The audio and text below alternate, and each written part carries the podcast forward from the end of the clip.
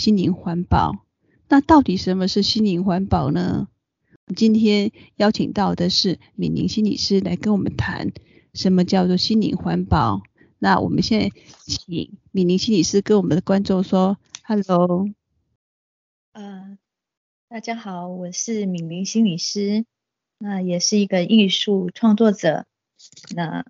我今天要跟各位谈谈我过去的一些心灵环保的经验，啊，希望给可以给大家呃有一些帮助。嗯，好，敏玲心理师。”呃，据我所知啊，你在呃从事心灵环保的，其实起源非常的早啊。到底是谁影响了的你，让你开始走入了心灵环保这个呃议题呢？呃，我在了解心理环保这个项目以前，其实是呃投入宗教的修行。嗯，嗯，嗯，那是因为我家里的父亲他。呃，是中台禅寺的一个护持者。那我高中的时候，我父亲就已经教我怎么打坐，然后教我怎么去看经书。嗯、所以，呃，有在高中的时候，我已经开始接触有关于佛教里面禅宗的修行方法。所以，就从那时候就开始，就是认识呃所谓的修行，是这样。所以听起来的话，是你父亲呃，就是启发了你在这方面呃，就是修行。那他同时也是带领你走入这个宗教的修行的一个，就是呃很重要的人。哎，是的，呃，因为我父亲是一个非常呃非常对佛教非常深入了解的呃一个修行者。那从他开始进到一个禅宗的修行，一直到现在，他都已经七十几岁了，五十年的时间，嗯、他只要一有一有时间有空，他就会进行一个长时间的一个呃禅修的，例如说打禅七啊，或者是参加一些佛佛教的一个讨论会议。所以，呃，父亲对我这个修行的影响是，其实是很大的。嗯哼哼，那你就是呃，在参加了这些佛教的灵修之后呢，你后来又有什么样的呃，去进进行你的更深入的一个学习呢？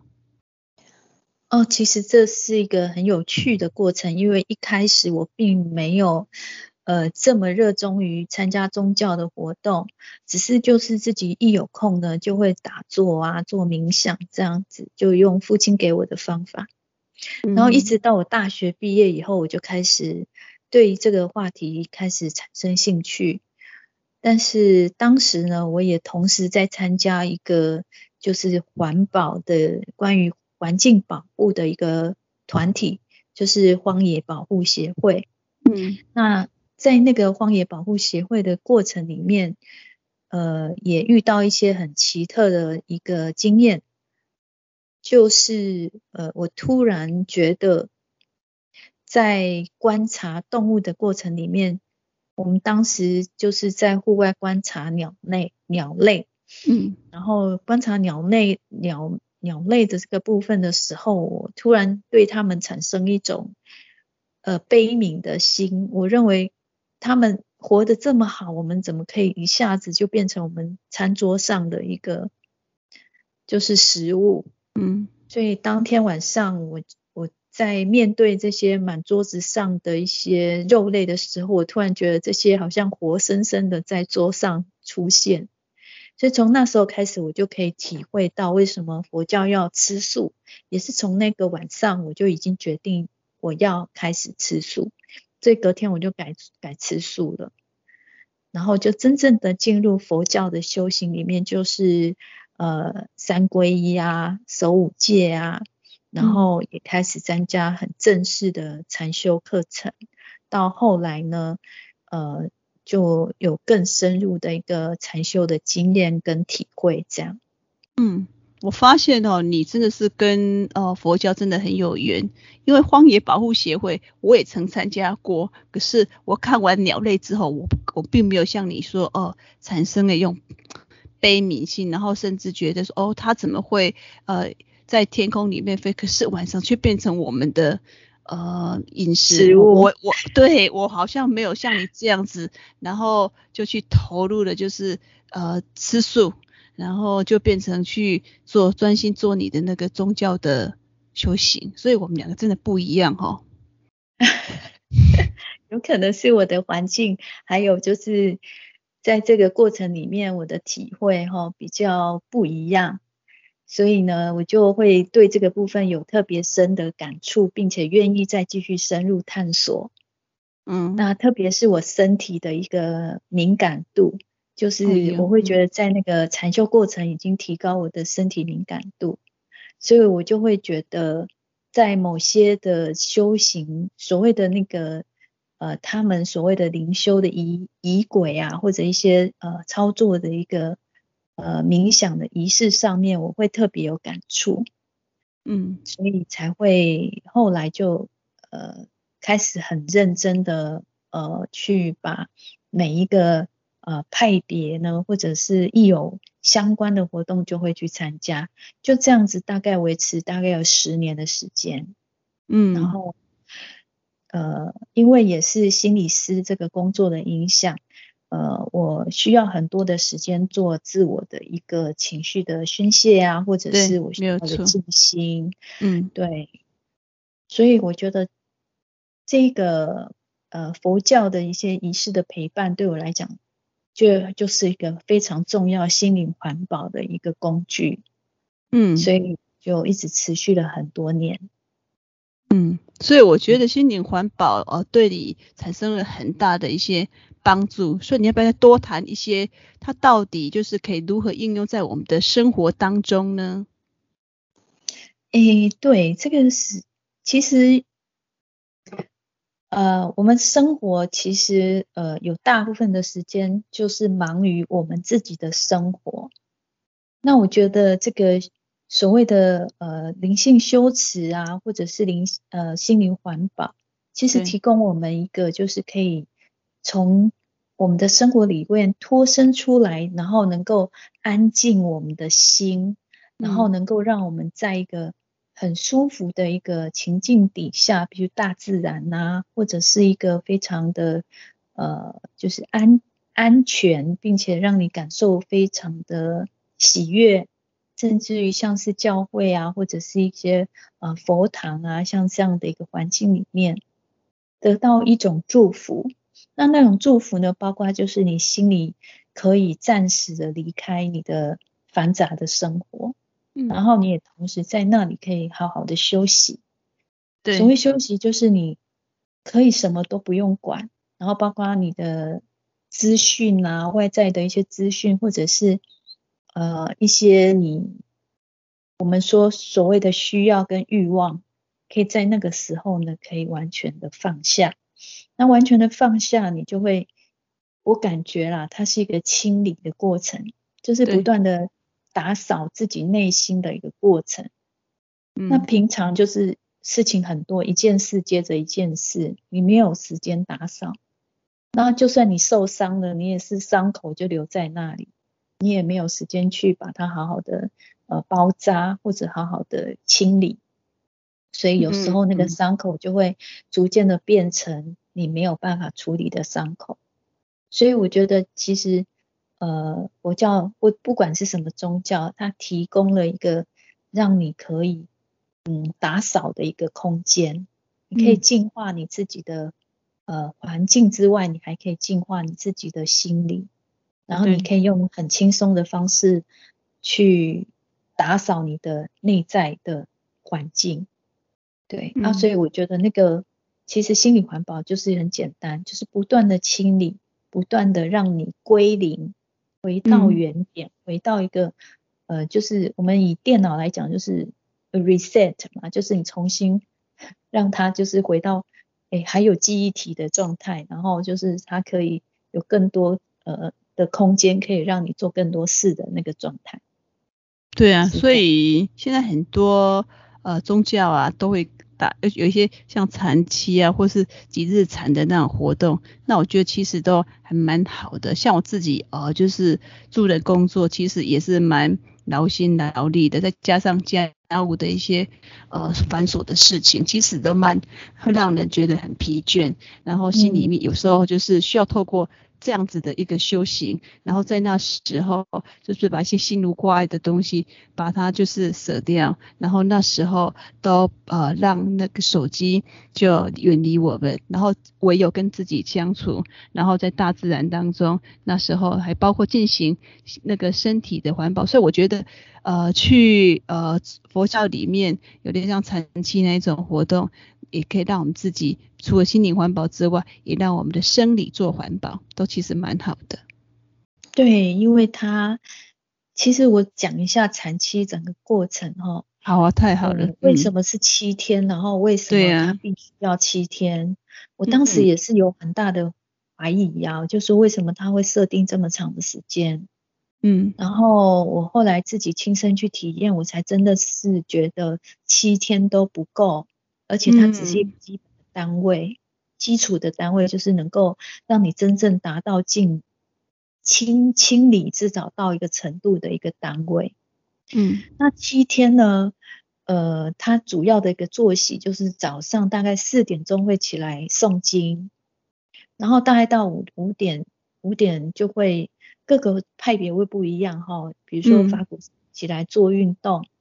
然后像是中台山，它就有可能会有一些，嗯，就是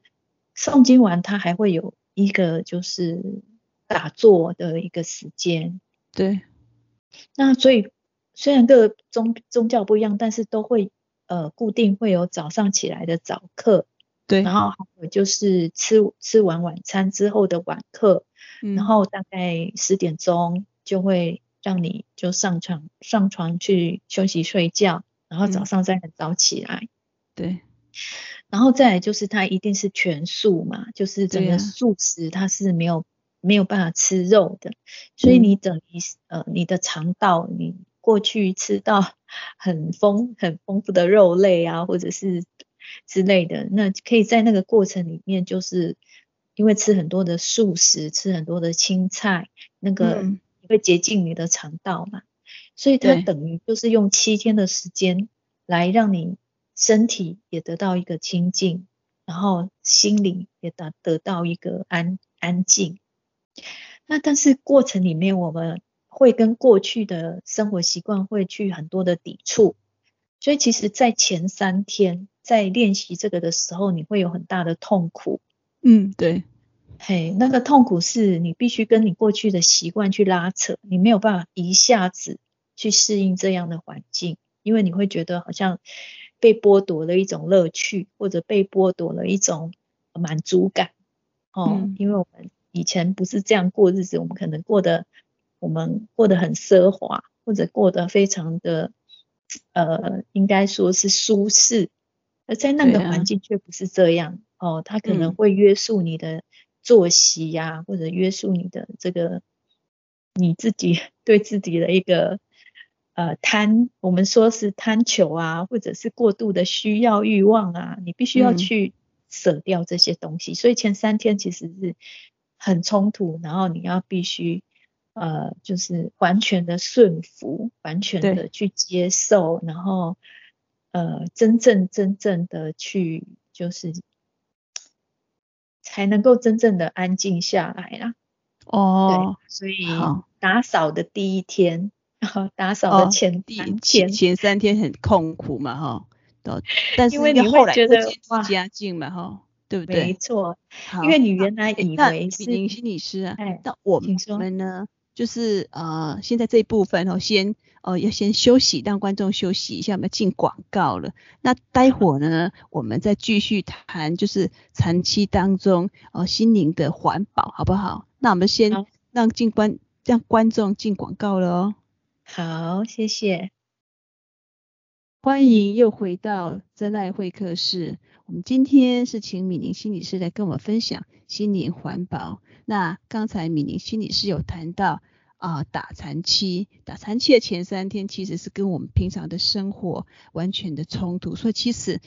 前三天其实是心灵的一个挣扎期，但是后后来的几天，我相信会越来越好。那我现在请米玲心理师再跟我们谈后面的几天到底要后来是怎么过的呢？到底有什么样的好处要去打残期呢？好，谢谢。嗯，呃，这个这个很有趣的是，每个人在这个长期的经验都会有不同。另外就是说，呃，你参加长期的次数也会影响你，就是在后来。你在这个历程里面会有一些很特别的发生哦，好有趣哦，是真的是真的，就是因着每一个人的认真程度，或者因着每一个人、哦、对这个呃投入程度，这个、没有错，没有错，就是你会不会跟比如参加的人有关呢？有没有关系？因为我曾经听到过，就是呃有有有一个教授去七禅期。他告诉我，他禅期的一个收获就是，他原来很难呃解开的一个数学的问题，然后在七天以后呢，哦、居然 就解。开了哇，好 神奇！对，那也有人在那个过程里面告诉我的是，就是呃，他看到了某些奇怪，就是就是在那个静坐的过程去。有一些意象出来，那个意象好像包括了一个佛陀净土的哦，或者是一个很美丽环境的，嗯，就是你从来没有去到过一个很漂亮的环境里面的一个意象，嗯，那我蛮有趣的，对对对对对，那我自己是，我不能说那个是我的一个真实。有些人会认为那是一个潜意识的一个发生嘛，就是或许你过去呃过去的一个记忆里面，在那个过程里面被唤起，哦，就是一个我们说的一个被封封呃，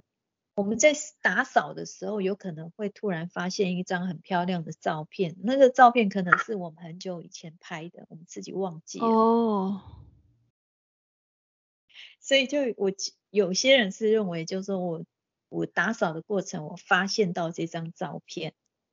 嗯，那以佛教的道理是说，你有好几世嘛，你不断的再来再来，所以你你这个照片有可能是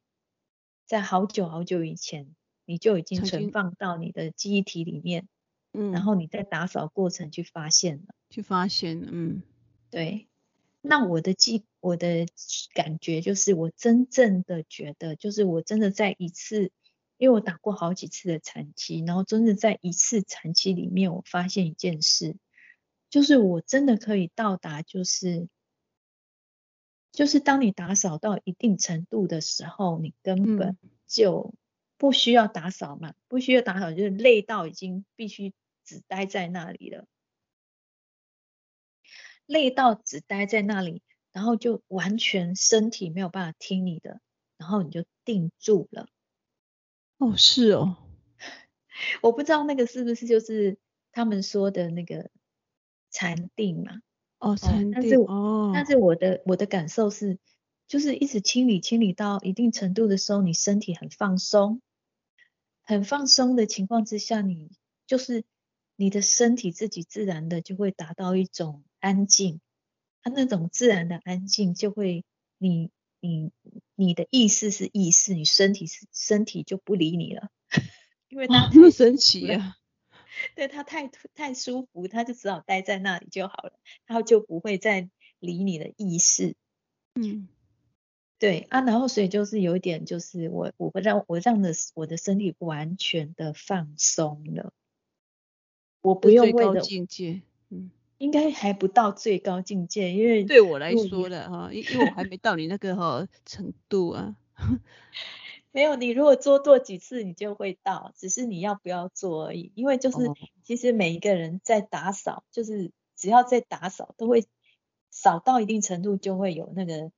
一样的感觉。那只是说我我比较认真，然后我做的比较多次，我扫得很认真。哦，哦那那当然我不是说每次都可以达到，我我不并不是每次都能放松，因为我们都好像还是会有抓着什么东西不放的时候。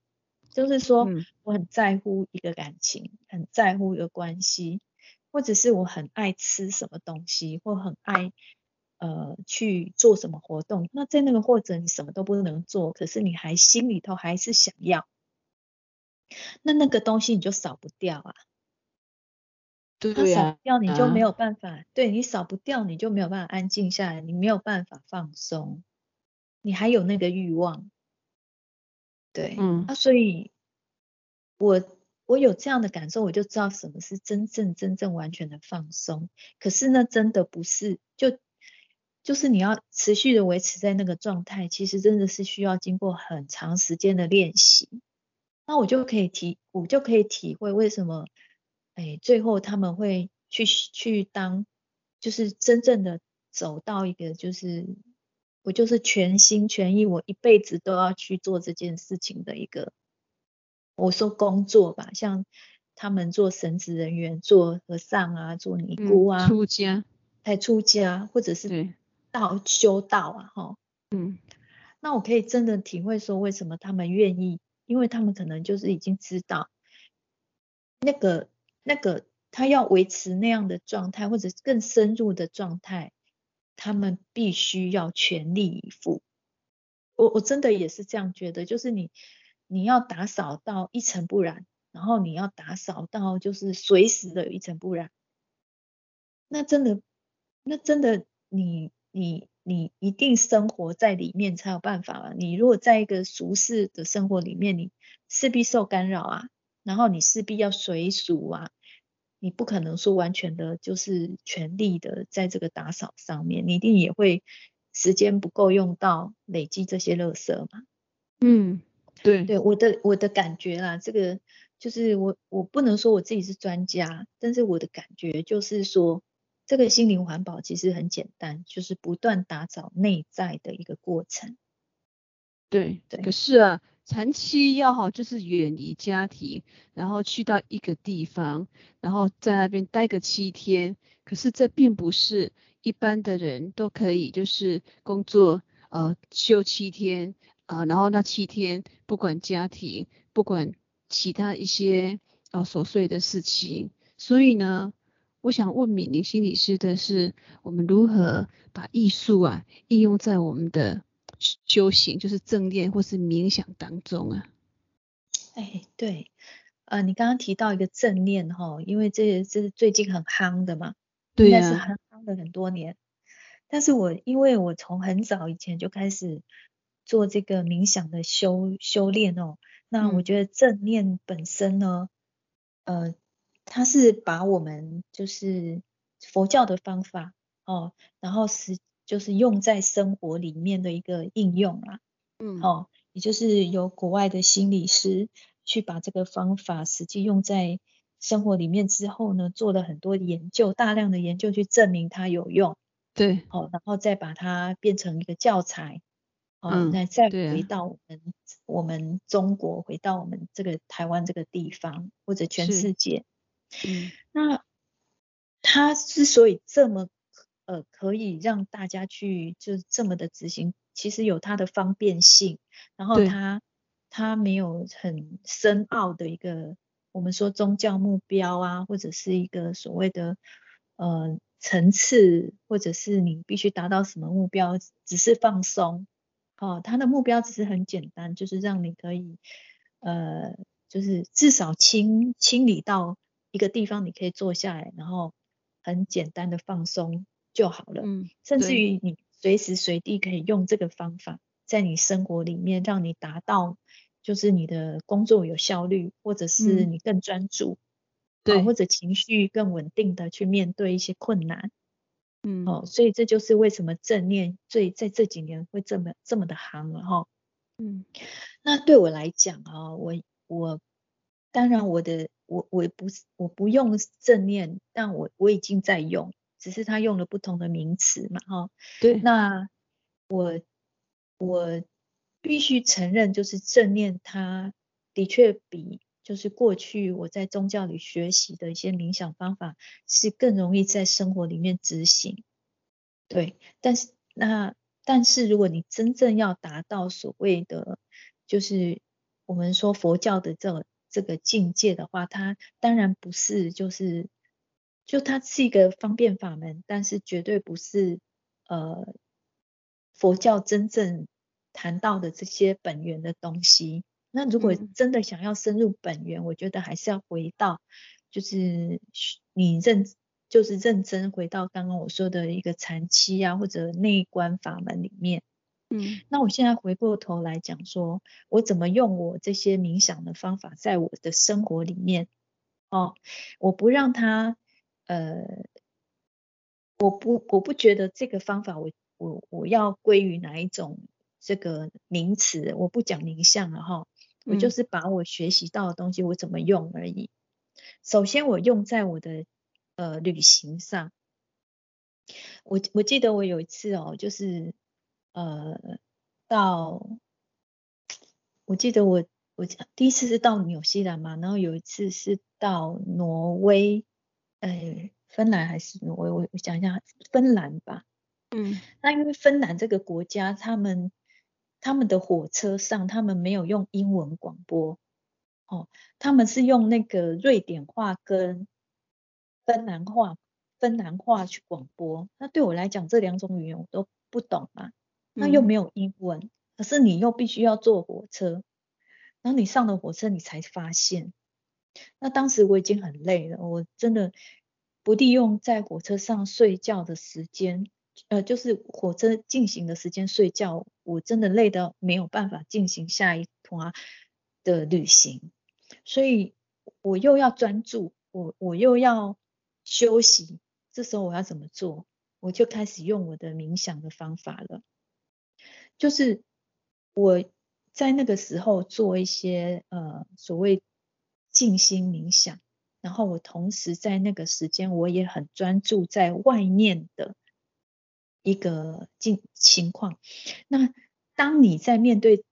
语言不通的情况，你又必须坐火车，我就做了一件事，就是设定我的闹钟。哦，我只要确定这个时间有到那一站，嗯、那这样子我就没问题了。哦，我只要提早让闹钟醒呃醒来就可，闹钟去响起，这样我就知道站到了。我用这个方法，那这个过程我就开始打坐，开始冥想。然后打坐冥想有一个功能，就是你同时可以在呃这个状态之下去休息。我们说去养神嘛，哦、嗯，就是把精神养回来。哦，那同时也可以在这个状态之下，可以清楚的知道外面发生什么事情。所以你你等于两件事可以同时做，而且你也同时在这个过程呢，可以补充一下你的能量。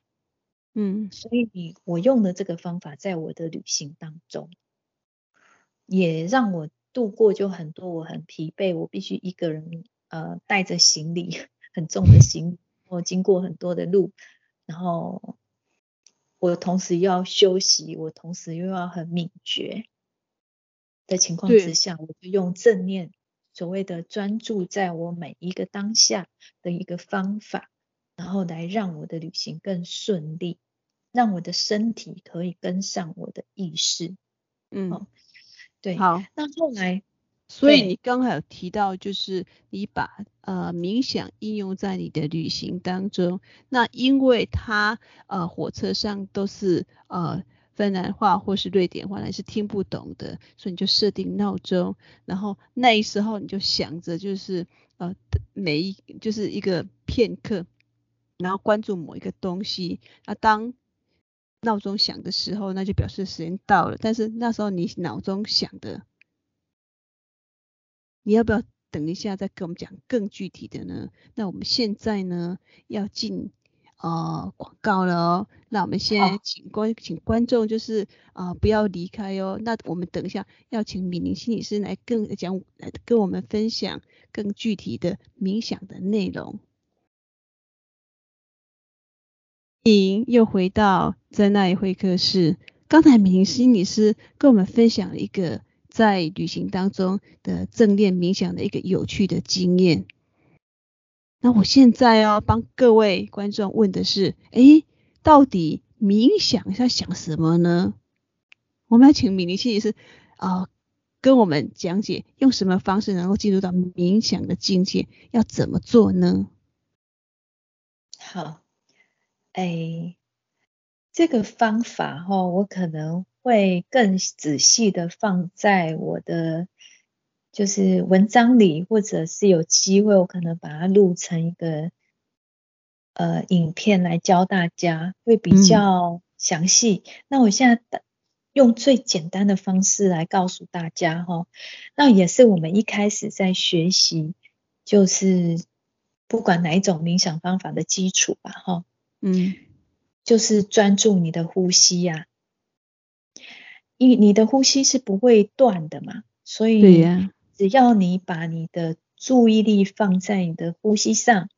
然后跟着你的呼吸的强弱，甚至于就是你只要让你的身体像呼吸的一个脉动啊。跟着你的呼吸去放松，那这就可以达到冥想，所谓我们静坐静心的一个目标。嗯，那就看你有多专心。当你非常对，其实是其实就是要你完全只注意在你的呼吸上就可以了。哦，这样子观众比较多就知道怎么做，就是关注在你的呼吸上面，跟着的呼吸。这样子慢慢调息，对，调息也是一个方法哦。嗯，调息也是一个方法，但是重点不是调息，因为呼吸它自己会慢慢的就是就是呼吸它自己会慢慢的调整，不是你在调整，你只需要做专注就好了。专注，嗯，对。那这个专注呢，因为在疲倦的时候其实是很辛苦的。就是你要很疲累的状态之下，你要去注意呼吸，其实是很很涣散的。那所以我也必须要说，就是这个需要经过长时间的练习之后，才有办法在疲累的状态之下，还能够提起你的注意力。所以，呃，我我跟大家讲的方法，你没有办法一下子做好，请大家不要觉得挫折。嗯因为我也是经过长时间的练习而来，哦，比方说我也教我的学生去学习这个东西，只要愿意每天花个十分钟练习的同学，每天呢，哈，他就比较容易进入到专注的状态，嗯、就是你只要一开始注意呼吸，你就会直接进入到静心的状态。可是如果你，诶，就是三天练一次，十天练一次。中间都没有练习的话，那你的身体就没有办法，呃，去适应或者去学习到，或者是熟练到这个方法。所以不管怎么样，哈、嗯，要每天，没错，没错，这就是为什么我们打扫不可以只能打扫一天，然后就放个就不不打扫，我们得天天打扫。嗯，那打扫到一定程度以后呢，你只要一拿起扫把，你就知道怎么扫了嘛。对，啊，所以就是，呃，我告诉大家方法是最简单的哦，因为我我接触过很多很多的那个有关冥想的法门哈，大家有不同的切入，比方说，呃，我接触过黄庭禅，所谓黄庭就是你的心轮呐。心轮在哪里？就是两乳的中间有个穴道，嗯、那是黄庭。黄庭，对。然后你把注意力放在黄庭，这样也是一个修行哦哦。而且我还为了这个东西，就是去到北部去学习。所以应该是冥想的法门有很多很多种，很多。你只要。就是选择你比较适合的方法。我今天教的大家是最基础的方法，哦，那大家只要专注你的呼吸，哦，然后慢慢的就是刚刚呃讲的调息啊，或者甚至就是让呼吸很自然的放松，然后你只要看着它就好了，哦，或者专注它就好了。这个东西呢，最基本的东西都要做每天的练习，它才能在你的生活里面达到它的效果。这是我哎，可能带给大家小小的一个建议，这样子。嗯，如果大家有有未来有兴趣，我可以就是呃分享更多哦。那今天大概就是教大家这个简单的方法。所以冥想要每天做，它才能够达到就是敏宁所说的那种境界。对，嗯，对，好。但是现在其实呃，除了冥想之外，哎，好多一些静心，好多一些冥想都有跟艺术结合。那米宁心理师，你有这样子的呃活动吗？像你都怎么做呢？呃。我其实也是一个艺术创作者哦，啊，我为什么会成为一个艺术创作者？事实上也是从一个就是静心冥想加上这个绘图的过程里面呢，去得到一些呃，应该说得到一些领悟吧。所以慢慢慢慢的，我就变成艺术，变成我一个生活的重心。哦，所以最后慢慢就走到一个所艺术创作者的一个角色上去。那所以我在我的那个，就是我在方格子里面有个专辑是新画，就是新新是新的新，画是画图的画，新画。那新画的意思呢，就是说，呃，我在静坐冥想的时候，我有一些意象，然后意象呢，我用图画。用不经意或者是我随笔的方式把它呃画下来，然后这个画往往呢就会跟我的心理状态达到一个共鸣。对，那这个共鸣呢，有时候反而就是会解惑，就是解答我当下的一些问题的一个答案，然后就会在画里面就会出现。当然这是自己的心理投射，嗯、可是因为太多次都可以。达到就是解惑的功能，所以我就开始觉得，呃，心化本身其实很深层的，其实是跟我们的内在的潜意识沟通的一个，呃，应该是一个媒材。哦，嗯，那这个心化的这个执行方式呢，其实在我们艺术治疗里面，其实已经呃常，应该是从有艺术治疗就有人开始使用这个方法。对啊。哎，就是开始静心之后啊，做画图，然后开始分享，并且分析或者探索这个内在的心理状态。嗯、所以，呃，也是因为我有这样冥想的基础哈，我在接触艺术的这个领域，我就特别容易上手。所以我在每一次都会有一些很特别的一个图案，会让我。自己也觉得不可思议啊，我都会觉得说，哦，怎么我会画出这种画？然后对，然后似乎在给我一个引导啊，似乎是神给我的话啊，或者是我觉得以我们心理学来讲，就是潜意识跟意识在做沟通的一个过程。对啊，那对，所以呃，也就是说，我把冥想这个部分。更多的是他有办法去被表达出来。嗯，对。嘿，以我们艺术治疗来讲，它就是一个表达性的艺术治疗嘛。对，就是我们利用一个画图的方式，把你内在心理的状态去做一个表达。对，然后在这个表达里面，我们得到一个情绪的释放，或者一个理性的理解。或者甚至于从这个画图过程就已经解决某一些心结、某一些情节，那就达到所谓的治疗的效果。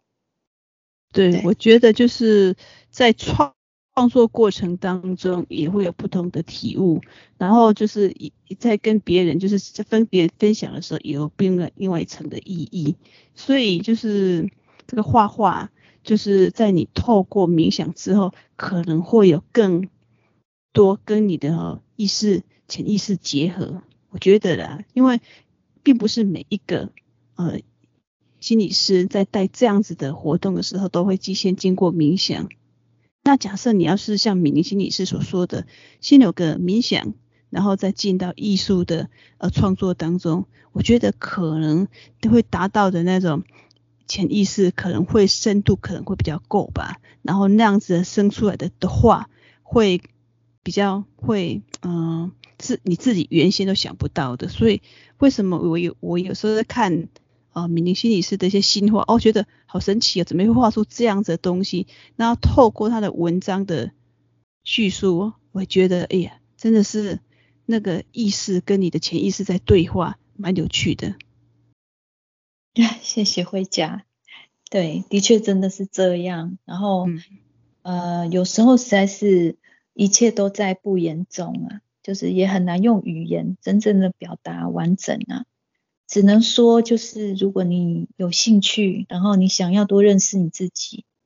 那就可以试试看用心化的方式来帮助自己表达。或者是你了解更多你深层的你看不到或者你未知的那个自己，那而且甚至于在过程里面有可能也会让你有更多你意想不到的发现。也就是说，我们常说潜能发挥嘛，嗯、我常会觉得我对我会我会不会在那个过程就是激发出我这种画图的本能哈？嗯，那不管是怎样，我都觉得。这个不，这个冥想是值得你静心下来，或者是你呃在生活里面把它放进来，就是值得把它放进到你的生活里面，让你有机会来做大大的清扫，有机会跟自己对话。我觉得这这个对呃你的生活都是重要的。好，那。嗯，是不是一定要离开原来的环境？就像打禅期呀，或者是到什么荒山野地呀、啊，自然环境。呃，其实对现在人来讲是大家都很忙，就像惠佳讲的，嗯、怎么可能谁谁会有时间去挪出七天？七天对，然后嗯，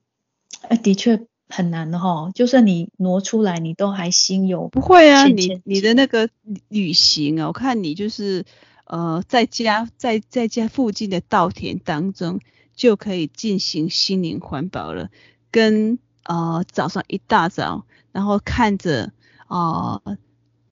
稻子上面的露珠，然后就可以跟他对话，然后看着那样子呃很发出的那种。那种闪亮，